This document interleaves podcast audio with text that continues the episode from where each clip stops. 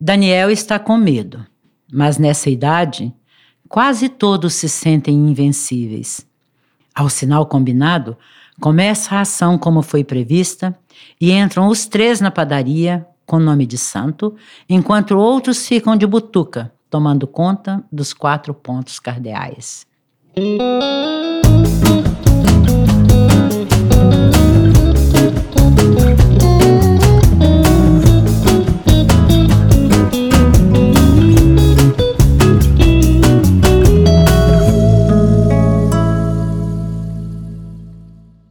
Olá, você está ouvindo o Bibliocanto, podcast da Rede de Bibliotecas do SESC Distrito Federal.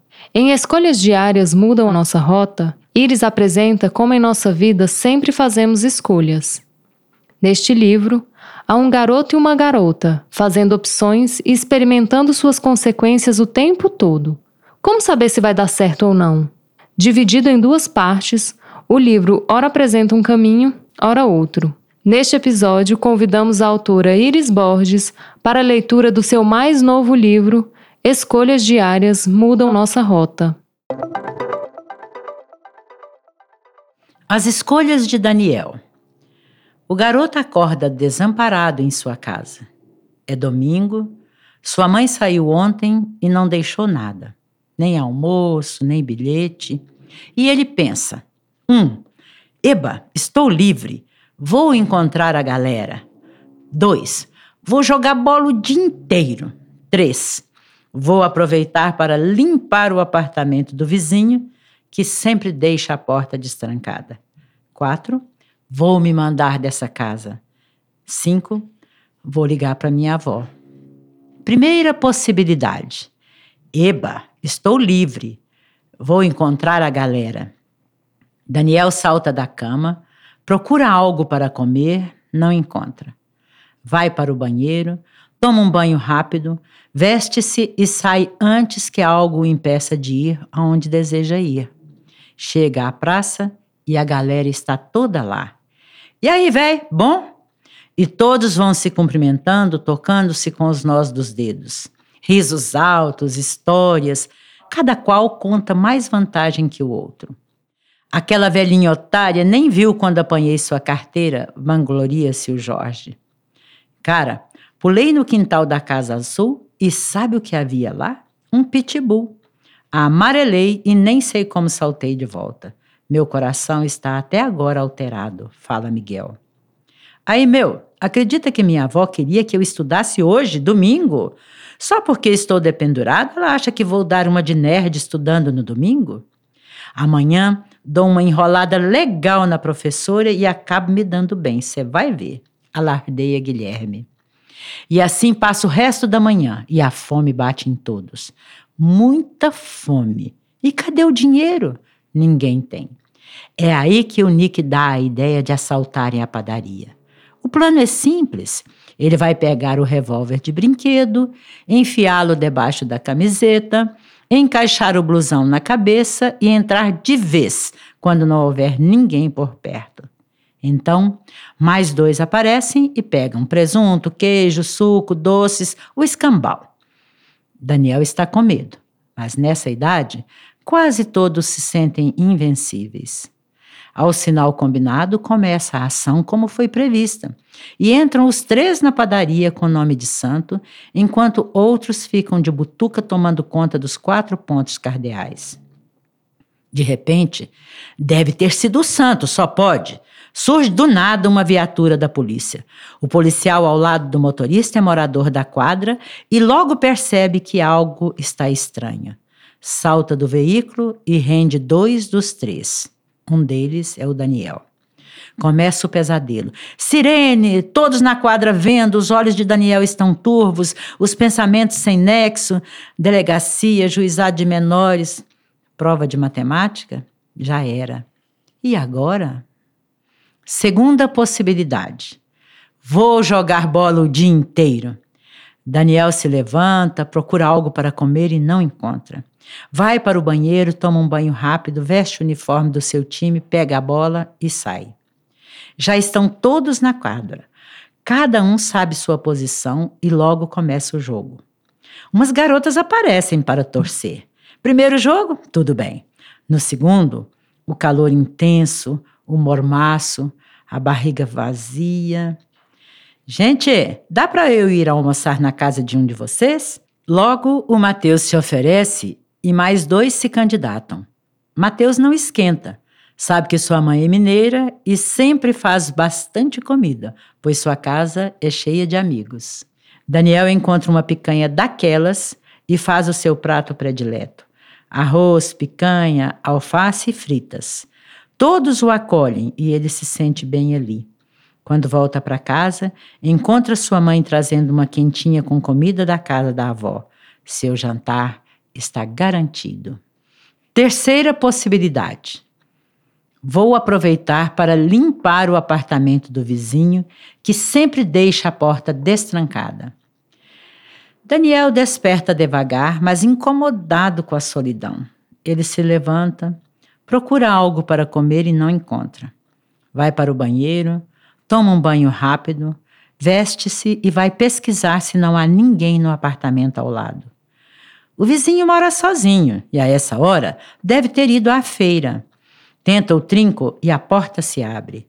Nervoso, começa rapidamente a procurar coisas que poderiam interessá-lo dinheiro, celular, laptop, um casaco maneiro para vender, ele que não ia dar bandeira de usá-lo. Quando chega à cozinha, encanta-se com um bolo de chocolate feito ainda naquela manhã. Não resiste e se senta, sentindo-se um convidado, e começa a devorar o bolo. Abre a geladeira e pega um copo de leite. Perfeito. Barulho na porta. E agora? Salta para a sacadinha do primeiro andar, em desespero, pula para a sacada do seu apartamento, uma situação de perigo. Quase não consegue, mas as horas de futebol fortaleceram os músculos de suas pernas e, num impulso, Daniel pula para dentro de seu apartamento. Ufa! Escapou por um tris. De mãos vazias, mas de barriga cheia, pelo menos. Nunca mais, hein, Daniel? Quarta possibilidade. Vou me mandar de casa. Daniel acorda sentindo um vazio no peito e no estômago. Procura algo para comer, pensando em aliviar um dos vazios. Não encontra nada. É então que uma ideia antiga que vinha rondando sua cabeça toma forma e se destaca. Sozinho aqui? Sozinho no mundo. Começa então com fúria a separar algumas coisas suas que caibam na mochila. Chora de raiva por não ter a vida que queria. Olha para o seu quarto, sente o macio da cama, vai até a janela, sente o cheiro das magnólias lá fora. Despede-se de tudo e acaba falando sozinho. Não dá mais. Vou procurar meu rumo. Muitas pessoas saíram de casa e se ajeitaram. Eu também vou conseguir. Pensa em deixar um bilhete, mas sua mãe nunca deixa. Pior que brigar é não se importar ele pensa. Fica assim mesmo. Desce as escadas de dois em dois degraus e lá fora sente uma sensação de liberdade. Ele não pode imaginar o que o aguarda, mas já se decidiu. Vou procurar um jeito de viver por mim mesmo. Dez dias depois, sua mãe vê, pela TV, seu menino atropelado numa avenida movimentada. Foi atravessar correndo e uma das motos que transita pelos corredores de carros o pegou em cheio. Só então ela se dá conta de como poderia ter sido diferente, mas já era tarde demais. O desespero tomou conta de seu coração. Tá lá o corpo estendido no chão, como na famosa música. É, a vida não é fácil para ninguém. Quinta possibilidade. Vou ligar para minha avó. Daniel se levanta, procura algo para comer e não encontra. Vai para o banheiro, toma um banho rápido, veste-se e liga para a avó. Vó, vai fazer almoço em casa hoje? Sim, como sempre. Tem como você me buscar? Minha mãe saiu e nem sei para onde. Claro, Daniel, já estou indo. Daniel passou o dia com a avó, os tios e os primos. Almoçou bem e à tarde foi jogar futebol. Ao chegar de volta à sua casa, tomou banho, jantou o que trouxe da casa da avó e foi fazer uma revisão da matéria para a prova do outro dia. Encontrou um bilhete da avó colado na vasilha da comida. Daniel, A vida é feita de escolhas. Cada uma pode construir ou desconstruir sua vida. Vai começar um novo ano. Que você faça boas escolhas. Sua avó. As escolhas de Daniela. Todos os dias, Daniela sente algum tipo de dificuldade e percebe que precisa fazer uma opção. Então, conforme sua escolha, as coisas melhoram ou pioram. Como saber qual a melhor alternativa? Ou isto ou aquilo? Capítulo 1 Brigas familiares. Daniela vive com a mãe, a avó, o irmão mais velho. Diariamente acontece algo que a irrita. Um dia, é o irmão que pega no seu pé para ela não sair com os amigos que, segundo ele, não são boas companhias. Eles começam a discutir e isso gera uma confusão em casa. A mãe grita, a avó passa mal, com a pressão alta, e é nessa hora que ela fica confusa. O que fazer? Se ela foge para a rua, parece que as coisas pioram. Se vai para o quarto e finge que não está nem aí, percebe que machuca as pessoas que ama. Outro dia, é a mãe que quer saber o que ela está fazendo e Daniela não quer contar. Então, o desentendimento está armado. A avó defende a mãe e a jovem se sente perdida e desorientada. Por que será que é tão difícil ser entendida? Às vezes, Daniela pensa que o amor não é suficiente, pois sente muito amor pela mãe e pela avó, mas todo dia acontece algo que as distancia e a harmonia vai embora. Na escola, há uma orientadora educacional, a Solange, que está ensinando um novo jeito de se comunicar chamado comunicação não violenta. Isso está ajudando um pouco, mas que coisa difícil é a pessoa mudar o jeito de agir. Daniela cresceu julgando e acusando, e agora é quase impossível não fazer assim. Sempre que faz isso, percebe uma reação imediata de defesa ou de contra-acusação, o que cria um círculo vicioso. Muito difícil. Essas confusões familiares, essa dificuldade de comunicação, atrapalham em tudo. Durante as aulas, Daniela fica pensando num jeito de resolver essa confusão não consegue dormir direito, o que a deixa irritada no dia seguinte.